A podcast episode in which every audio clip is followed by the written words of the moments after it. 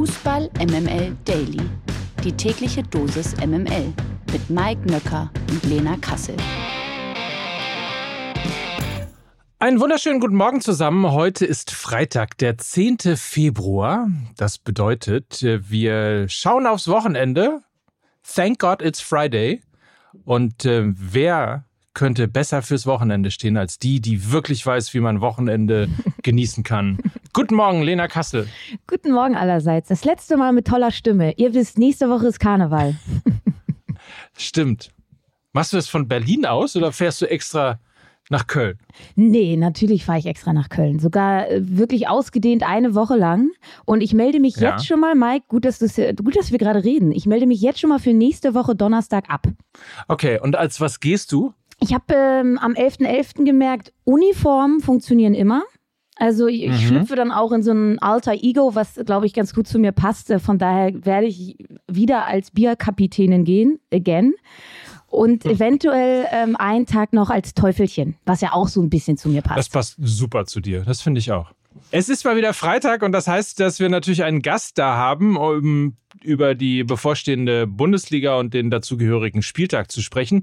Ihr wisst, dass wir fast ausschließlich Freunde des Auses hinter unserem Mikrofon lassen, aber heute ist es ein wirklich guter Freund. Er spielte unter anderem für Borussia Dortmund, Arminia Bielefeld und den ersten FC Kaiserslautern.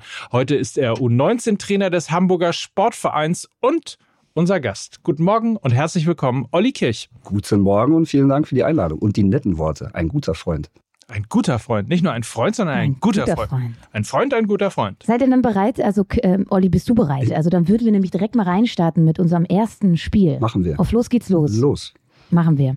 Gut, dann starten wir mit Mainz gegen Augsburg. Äh, am Samstag um 15.30 Uhr ein Verfolgerduell zwischen Platz 12 und Platz 13. Die Mainzer, die haben nicht wirklich einen Lauf, nur ein Sieg äh, in ihren letzten acht Bundesligaspielen. Der FCA gewann hingegen letzte Woche zu Hause gegen Leverkusen, ist auswärts aber erschreckend schwach, ja, seit fünf Auswärtsspielen sieglos. Ähm, gegen kein Team feierte Augsburg mehr Bundesligasiege als gegen Mainz. Das gehört auch zur Wahrheit dazu. Frage jetzt aber an dich, beide Teams jetzt strotzen nicht so unbedingt vor Selbstvertrauen. Äh, wer verliert und rutscht eventuell noch in den Abstiegskampf rein?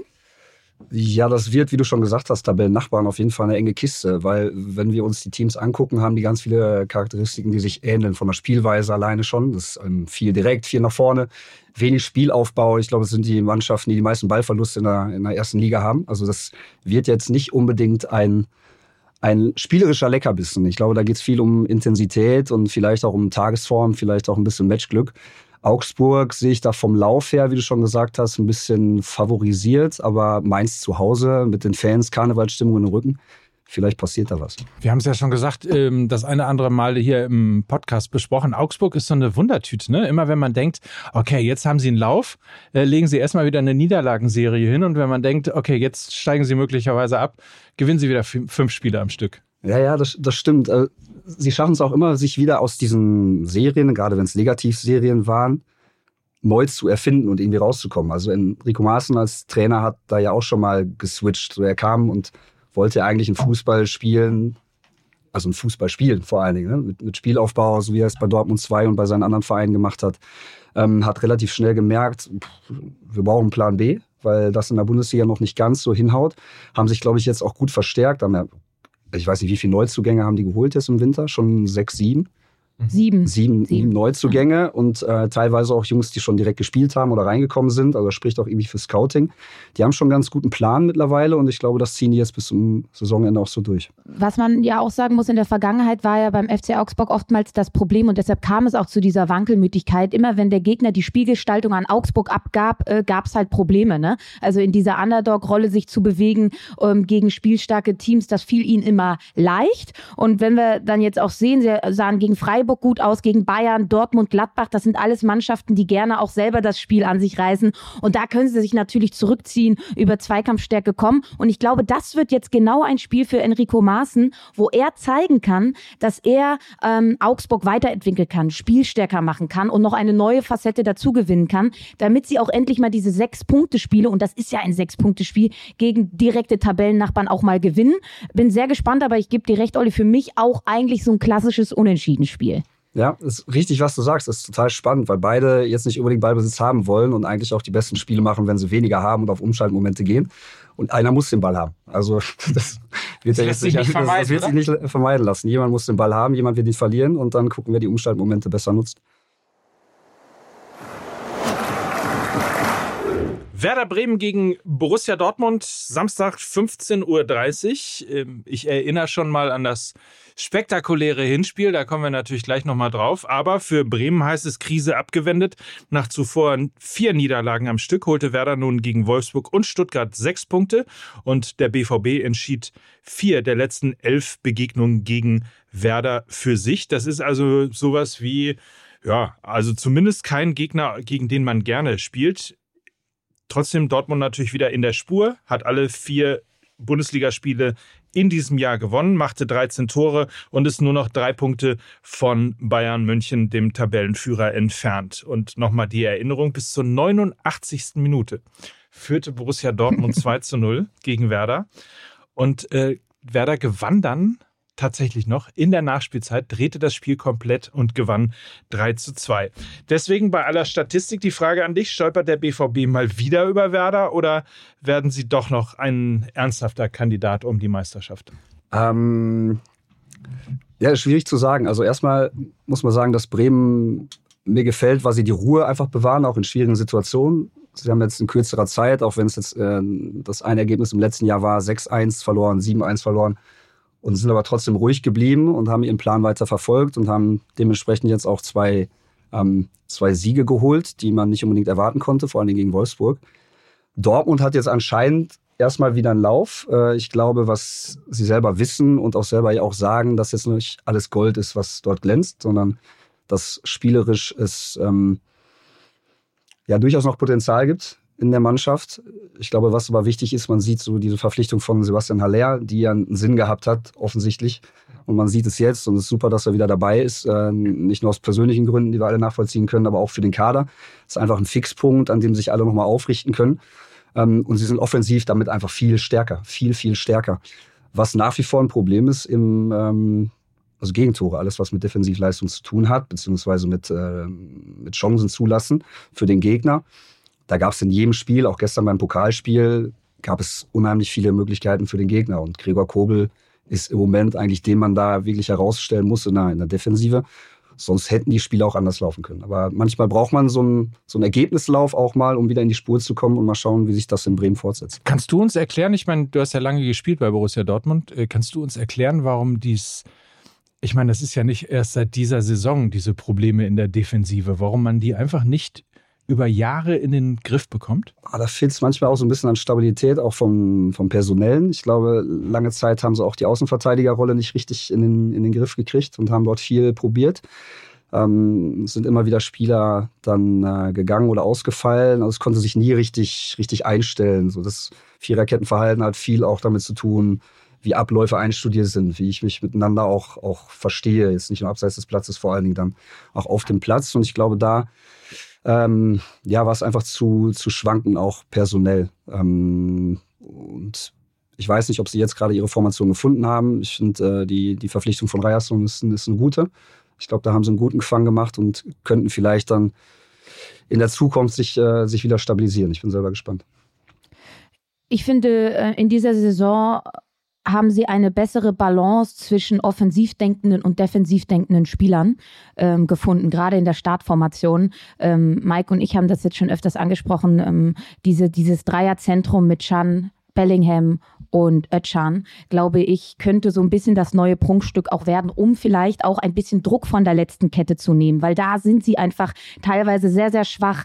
Ähm, individuelle Fehlerquote extrem hoch, ob das jetzt bei Schlotterbeck, Süle, Hummels, die kannst du dir aussuchen. Die haben immer einen drin und dann rettet eben am Ende nur Gregor Kobel, Außenverteidigerposition sowieso eine Schwachstelle, obwohl sie jetzt damit Ryerson natürlich ein bisschen nachgelegt haben. Ähm, aber ich glaube, dass der Schlüssel zum Erfolg ist viel über dieses Dreierzentrum Ballbesitzzentrum passiert ähm, und äh, natürlich auch eine Weiterentwicklung. Die Standardstärke ne, ist ja schon immens, wie sie sich da verbessert haben, was für Standards Julian Brandt jetzt plötzlich schießen kann. Ich glaube, da muss man auch nochmal liebe Grüße an den neuen Co-Trainer sagen, Andreas Reutershahn, der ja Peter Hermann beerbt hat. Ähm, der hat da wirklich einen Fokus drauf gelegt. Nicht nur offensiv, sondern auch defensiv sind sie da extrem stabil.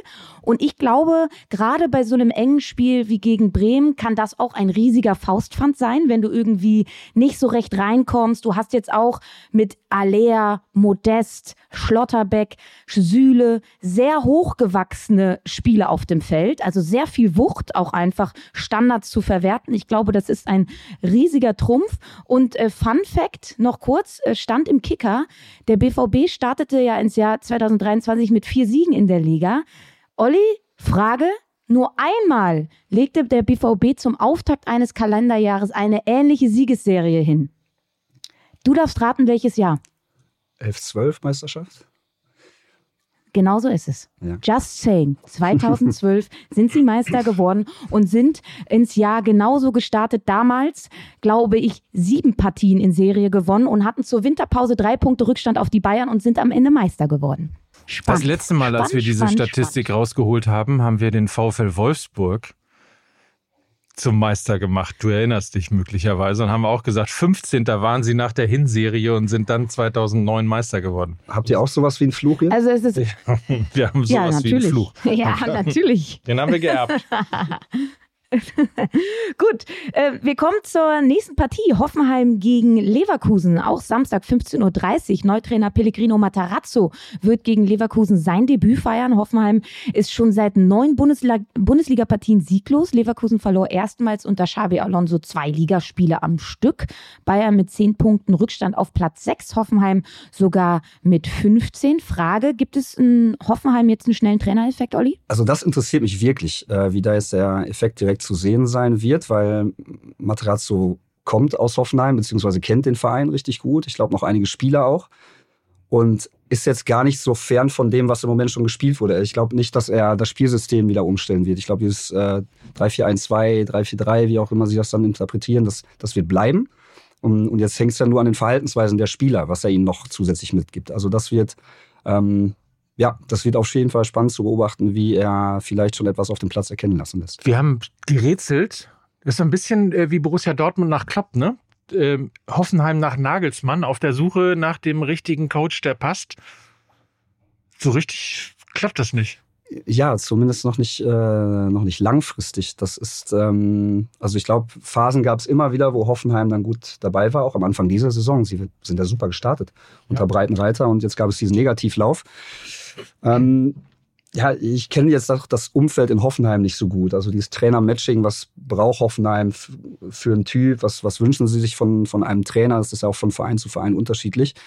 Ähm, ich denke jetzt, weil sie Materazzo kennen und ihn zurückgeholt haben, dass das jetzt zumindest auf dieser Ebene passen sollte. Und dann lassen uns mal überraschen, wie es fußballerisch aussieht. Steht ja, steht ja auch für einen offensiven Ball, ne? Ich habe die ganze Zeit Hasenhüttel hochgehalten, weil ich glaube, das wäre der richtige Mann für die TSG gewesen. Und eigentlich ist das so ein Spiel, Leverkusen konterstark. Es ist ähm, der, der, direkt ein Gegner, wo Matarazzo zeigen kann, ob er verstanden hat, wo die Schwachstellen liegen, meiner Meinung nach. Weil wenn, wenn ich mir jetzt dieses Spiel unter Breitenreiter vorgestellt hätte, wäre es für mich ein klarer Sieg für Leverkusen geworden, weil er wahrscheinlich so mit dem körperlosen Ballbesitzspiel dann nicht weit gekommen wäre und sie hätten, hätten die TSG gnadenlos ausgekontert. Also das direkt so der erste richtige Prüfstein. Ähm, Olli, wie sehen denn deine Gedanken zu Leverkusen aus und Xabi Alonso? Erstmal freue ich mich brutal, dass Xabi Alonso Trainer in der Bundesliga ist. Also das, das finde ich einfach, äh, finde ich einfach überragend. Was ein super Typ. Ähm, und ich glaube auch er hat eine gewisse Zeit gebraucht, sich zu finden mit der Mannschaft und überhaupt die, die Stärken und die Charakteristiken festzustellen und ähm, hat, glaube ich, dann auch, ist so ein bisschen abgegangen von seinem Spiel, was er gerne, gerne spielen lassen würde. Das finde ich ist immer auch ein positives Zeichen von einem Trainer, wenn er das dann anpassen kann. Ähm, auf Dauer wird es nur mit Konterstärke nicht funktionieren, glaube ich. Leverkusen ist schon eine Mannschaft, die äh, eigentlich traditionell auch einen guten Ball spielt, auch von hinten raus, viel Ballbesitz haben möchte. Und ähm, ich glaube, Florian Wirtz ist einfach so eine Schlüsselposition. Wir haben ja schon gesehen, dass er jetzt teilweise auch das System angepasst hat auf Flo Wirtz, dass er mehr diese Zehnerrolle frei, in der er sich ähm, zwischen, den Ligen li zwischen den Linien bewegen kann, auch interpretieren kann. Ähm, deswegen Also ich bin sehr gespannt. Leverkusen wirkt jetzt einfach ein bisschen gefestigter. Auch das, das Spiel gegen, gegen Dortmund hatten so viele Möglichkeiten. Ich sehe da Leverkusen schon favorisiert, aber wie gesagt, wir müssen uns von Hoffenheim überraschen lassen, was dort passiert. Das Topspiel morgen um 18.30 Uhr ist ein wirkliches Topspiel. Man kann auch sagen, äh, das Bayern-Verfolger-Duell, denn RB Leipzig trifft auf Union Berlin. Union ist Zweiter, ein Punkt hinter den Bayern. RB ist Vierter und hat vier Punkte Rückstand. Leipzig muss gegen Union wohl auf Orban verzichten, der bislang keine Bundesliga-Minute in dieser Saison verpasst hat. Ihr habt die Geschichte bei uns gehört. Es geht um die Stammzellenspende und ähm, dementsprechend ist Leipzig aber trotzdem schon seit 18 Pflichtspielen ungeschlagen. Union gewann seine letzten vier Ligaspiele allesamt, wie der BVB ja auch. Und Kevin Behrens traf in den letzten acht Ligaspielen viermal. So, die Frage an dich, Olli. Wer ist Bayern-Verfolger Nummer eins nach diesem Spiel? Äh, ich sehe da Leipzig schon favorisiert.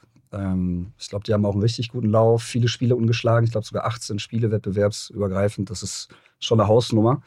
Ich finde, dass Marco Rose da einen unglaublich guten Job macht.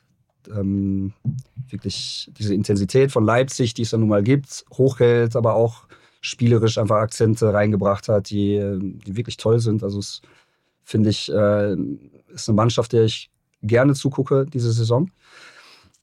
Union dafür aber unfassbar stabil, also mit ganz anderen Mitteln. Und das ist auch ein Spiel, was Union eigentlich entgegenkommt. Union möchte auch nicht unbedingt immer den Ball haben. Ähm, Leipzig wird das Spiel zu Hause schon dominieren, aber Union ist einfach gut in der Organisation, auch im Umschaltspiel. Das ist brandgefährlich und ähm, haben einfach auch ein Selbstverständnis mittlerweile, dass auch ein Rückstand nicht unbedingt heißt, dass sie das Spiel verlieren. Das wird eng, aber trotzdem favorisiere ich in dem Spiel Leipzig. Union hat ja in dieser Saison gegen Freiburg, Bochum und Leverkusen verloren, Punkte gelassen, alles konterstarke Mannschaften.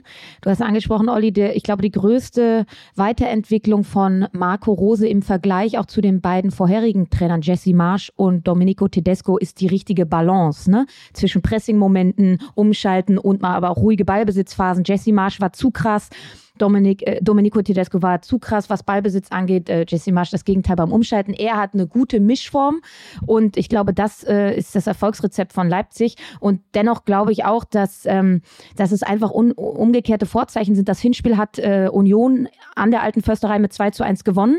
Damals hat Domenico Tedesco das nicht gut gemacht, hatte eine schlechte Restverteidigung und ich glaube, jetzt spielt Leipzig zu Hause, kann, kann auch kontern und wird, glaube ich, Union damit die Grenzen aufzeigen. Glaube auch, Leipzig wird der neue Bayern-Verfolger werden. Ich finde das auch gar nicht so schlecht, muss ich sagen. Ich habe ja meine eigene Meinung zum Union-Ball. Aber egal, wir kommen zum Sonntag. Ähm, Köln, Köln gegen Frankfurt. 17.30 Uhr sehe ich hier. Der FC ist seit Jahresbeginn äh, trotz der Duelle mit Bayern und Leipzig ungeschlagen. Köln gleich Team Langeweile. Köln spielte nämlich zuletzt dreimal unentschieden. Insgesamt fielen dabei nur zwei Tore. Frankfurt hingegen ist seit acht Ligaspielen ungeschlagen. Und Frankfurt stellt auch die zweitbeste Offensive der Liga. 40 Tore. Nur die Bayern trafen häufiger. Beide Teams sind gut drauf. Wer holt drei Punkte? Ich bin gerade ein bisschen gefangen. Ich komme gerade aus Frankfurt. Äh, wir waren beim äh, Pro-Lizenz-Lehrgang und konnten gestern, äh, nee, am Dienstag das, das Spiel sehen. Frankfurt gegen Darmstadt, das Pokal-Achtelfinale. Und haben auch vorher die Chance gehabt, mit Olli Glasner uns auszutauschen und auch die Trainingseinheiten zu beobachten. Und ich bin schon ein bisschen Frankfurt-Fan, muss ich sagen. Schon seit längerer Zeit, weil die es einfach super machen.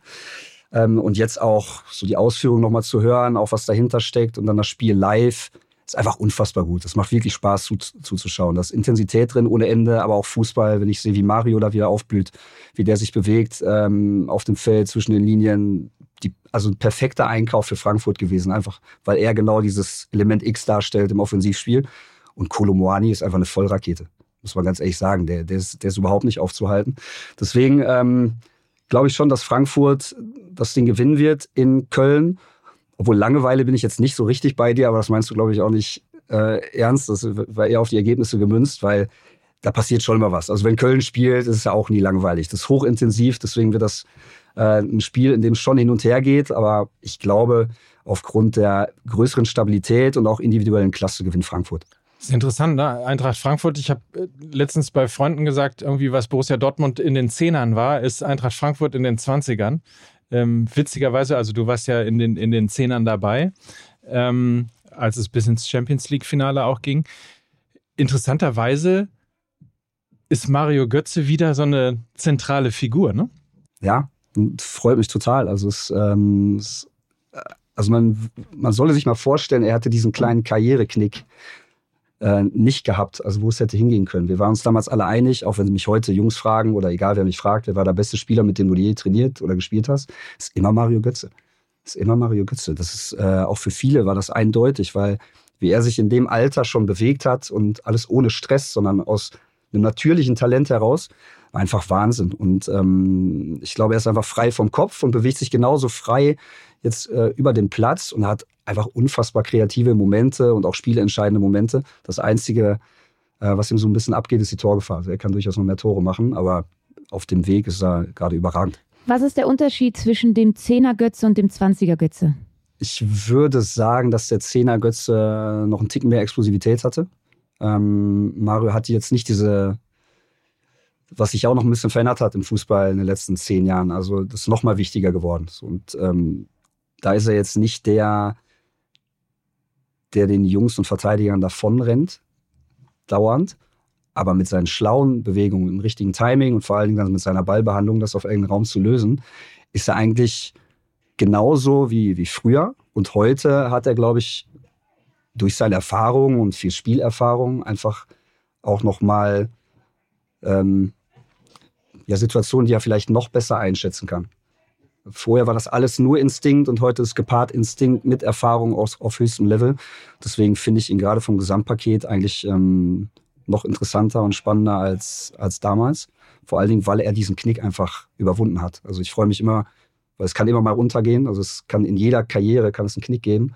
Aber wenn sich Jungs da wieder rausholen und auch die richtigen Schritte dazu einleiten, das hat er gemacht, ja, finde ich einfach sensationell. Spätestens seit dem Pokalspiel nenne ich ihn Mr. Steckbast.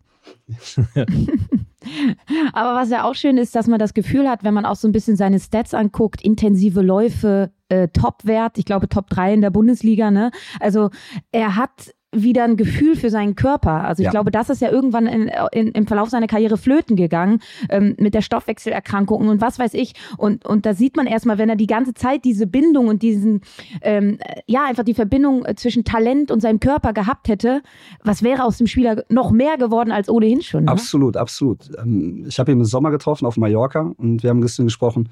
Und er sagt, er hat jetzt seinen Rhythmus. Also er weiß genau, was macht er in spielfreien Phasen, was macht er in der Winterpause, was macht er im Sommer, wo geht er hin, wo macht er Urlaub, wo hat er noch seine, seine extra Experten, mit denen er arbeiten kann und an welchen Themen. Und das siehst du dann einfach auch. Wenn sich jemand so sehr dann damit beschäftigt und genau das, was du gesagt hast, du siehst es dann letztendlich nicht nur subjektiv auf dem Platz, dein Empfinden, sondern auch die Werte müssen so sein, weil er hat immer wieder Tiefenläufe angezogen. Okay, Ball kommt nicht, ich zeige mich wieder zwischen den Linien, dreh auf, lass nochmal klatschen, geh wieder weg. Ist einfach unfassbar aktiv und im Moment der Schlüsselspieler bei Frankfurt.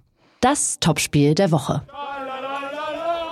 Auch hierauf müssen wir noch blicken, denn in der Bundesliga der Frauen erwartet uns am Samstag um 13 Uhr das Spitzenspiel zwischen Bayern München und Eintracht Frankfurt. Die Bayern sind aktuell Dritter und haben ein Spiel und einen Punkt weniger als der Tabellenzweite aus Frankfurt. Beide Teams gelten ja noch als einzige Verfolger der, Tabellenverf der Tabellenverführerin, der, der Tabellenführerin aus Wolfsburg.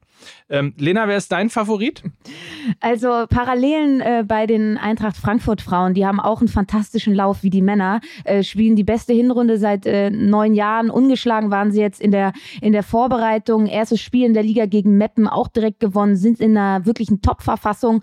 Dazu können sie jetzt, glaube ich, ähm, auch wieder auf ihre Abwehrchefin Sarah Dorsun zurückgreifen, die mit Mus Muskelfaserriss lange raus war. Und das ist natürlich eine riesige Verstärkung gegen die sehr offensiv starken Bayern, die wiederum haben natürlich eine Offensive, die sehr, sehr breit bestückt ist, was Nationalspielerinnen angeht, können, da wirklich äh, nachlegen. Und nominell ist der Kader der Bayern deutlich besser als der der Frankfurterinnen. Jetzt kommt das große Aber. Äh, das erste Spiel wurde ja vergangene Woche wegen Witterungsbedingungen in Potsdam abgesagt. Wir haben darüber hier auch gesprochen. Dazu haben sie nur ein Testspiel in der Vorbereitung. Das wurde auch noch verloren. Also sie sind eine kleine Überraschungsmannschaft aktuell. Überraschungspaket, weiß nicht so recht, wie die Verfassung gerade ist. Die Form spricht für Frankfurt, der Kader für Bayern. Ich glaube 1-1 unentschieden.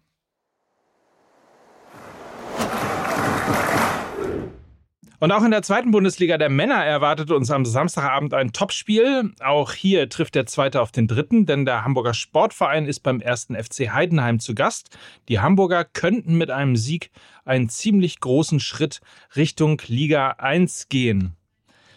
Unruhen gab es unter der Woche. Also wenn es läuft, dann macht man sich selber ein paar Probleme. Ähm, aber nichtsdestotrotz, glaubst du, der HSV ist stabil genug, um im Moment auch solche Unruhen überleben zu können? Ich bin davon überzeugt, denn wenn wir was gesehen haben jetzt dieses Jahr, und es gab ja schon mal ein paar Themen, in, auch in dieser Saison in der jüngeren Vergangenheit, hat sich die Mannschaft trotzdem nicht davon beeinflussen lassen. Ähm, ich finde, dass Tim Walter einen hervorragenden Job macht, zusammen mit seinem Trainerteam. Sie sind unglaublich gefestigt in ihrer Spielidee, aber auch in ihrem Auftreten und, ziehen es durch, auch gegen Widerstände. Und deswegen gehe ich nicht davon aus, dass sie ähm, auch das durch, durch diese Geschichte da von dem Weg abbringen, sich von dem Weg abbringen lassen. Und hoffe natürlich und ähm, ja, wünsche den Jungs viel Glück, dass sie in Heidenheim drei Punkte holen. Vierter übrigens eine äh, deiner Ex-Mannschaften, der erste FC Kaiserslautern, als Aufsteiger. Da wird doch nicht Geschichte in einer anderen Liga wiederholt? Äh, ja, also auch sehr, sehr überraschend, aber ich freue mich natürlich, dass, ähm, dass Kaiserslautern jetzt erstmal wieder in die Region kommt, um stabil Profifußball zweite, erste Liga spielen zu können. Äh, in der Vergangenheit war es dann ja doch eher ähm, eine Fahrstuhlmannschaft zwischen zweiter, dritter Liga. Ähm, ich glaube, das ist eine Bereicherung ähm, für die, für die Profiligen, für die erste und zweite Liga. Das Stadion ist sensationell, die Fans, Fans sind sensationell. Und auf kurz oder lang hoffe ich, dass sie wieder hochkommen. Ich weiß nicht, ob der Schritt jetzt in diesem Jahr schon gelingt und ob der nicht vielleicht auch zu früh wäre. Sie spielen am Sonntag beim FC St. Pauli. Ähm, wenn du in Hamburg bist, gehen wir zusammen zum Fußball. Gerne. So. Viel Spaß so euch dabei. Ja, vielen Dankeschön. Dank. Ja, so schnell geht es. Ich habe keine Einladung bekommen, so ist ja nicht. Äh, du, ne? du, hast so viele Einladungen schon bekommen. Du kommst ja, du bist ja äh, tatsächlich irgendwie außerhalb des Podcasts, tendenziell eher eine Couch Potato und kommst ja aus, aus, aus Berlin nicht raus. Du bist immer eingeladen, jedes Spiel, Lena. Zu diesem Sonntag habe ich tatsächlich eine gute Ausrede. Ich bin im Doppelpass. Also große, große Sehempfehlung an, an euch da draußen. Äh, mein dunkelblauer Anzug und meine weißen Sneaker sind schon draußen. Es gehst, kann losgehen. Gehst du da schon als Bierkapitänin? das wäre großartig, oder? Ich würde es feiern. Wird auch gut in die Runde passen, finde ich, ehrlicherweise. Ja, glaube ich auch. Glaube ich auch. Also ich habe mir schon fest vorgenommen, das Weizen zu ordern. Ähm, ja. Auch einfach in, mitten in so einer hitzigen Diskussion. Vielleicht dann auch einfach das passende Outfit dazu. Jetzt hast du mich auf eine Idee gebracht. So. Ne? Und ob Lena Kassel wirklich als Bierkapitänin in den Doppelpass geht, das seht ihr dann ab, ich weiß noch nicht mal, wann die Sendung anfängt. Irgendwas 11 Uhr, ein paar kaputte, ne? Ja. 11 Uhr glatt, ja. Gut. Im DSF, so, um. das, das ist ein Insider. Das ist ein Insider. Schöne Grüße. Ähm, nein, bei Sport 1 natürlich. Und ansonsten äh, vielen, vielen Dank an äh, Olli Kirch, dass du hier gewesen bist und uns ein bisschen äh, an deinem Fachwissen hast teilhaben lassen. Bist Sehr du eigentlich vielleicht abschließende Frage, bist du ein, bist du ein spielender Trainer oder ein äh, verteidigender Trainer? Also wenn man mal die U19-Spiele vom Hamburger Sportverein ähm, sich anschauen möchte, hat man da Spaß oder steht ihr hinten drin? Nee, wir stehen nicht hinten drin. Also wir hätten schon gerne den Ball, weil wir wollen ja auch gerne Tore schießen. Trotzdem wissen wir auch, du kannst Tore schießen, wenn du erstmal nicht den Ball hast. Also wir brauchen, so wie äh, wir das gerade ja schon bei Leipzig besprochen haben, irgendwie in allen Phasen einen guten Plan und ich hoffe, dass wir den mit den Jungs auf den Platz bringen. Sehr gut. Dann, wie gesagt, wer Lust hat, Olli Kirch, Trainer U19 Hamburger Sportverein. Und das war's auch für äh, diese Woche im Daily. Und wie immer verabschieden sich mit den besten Wünschen an ein tolles Wochenende Olli Kirch, Mike Nöcker und Lena Kassel für Fußball MML. Tschüss. Tschüss. Tschüss.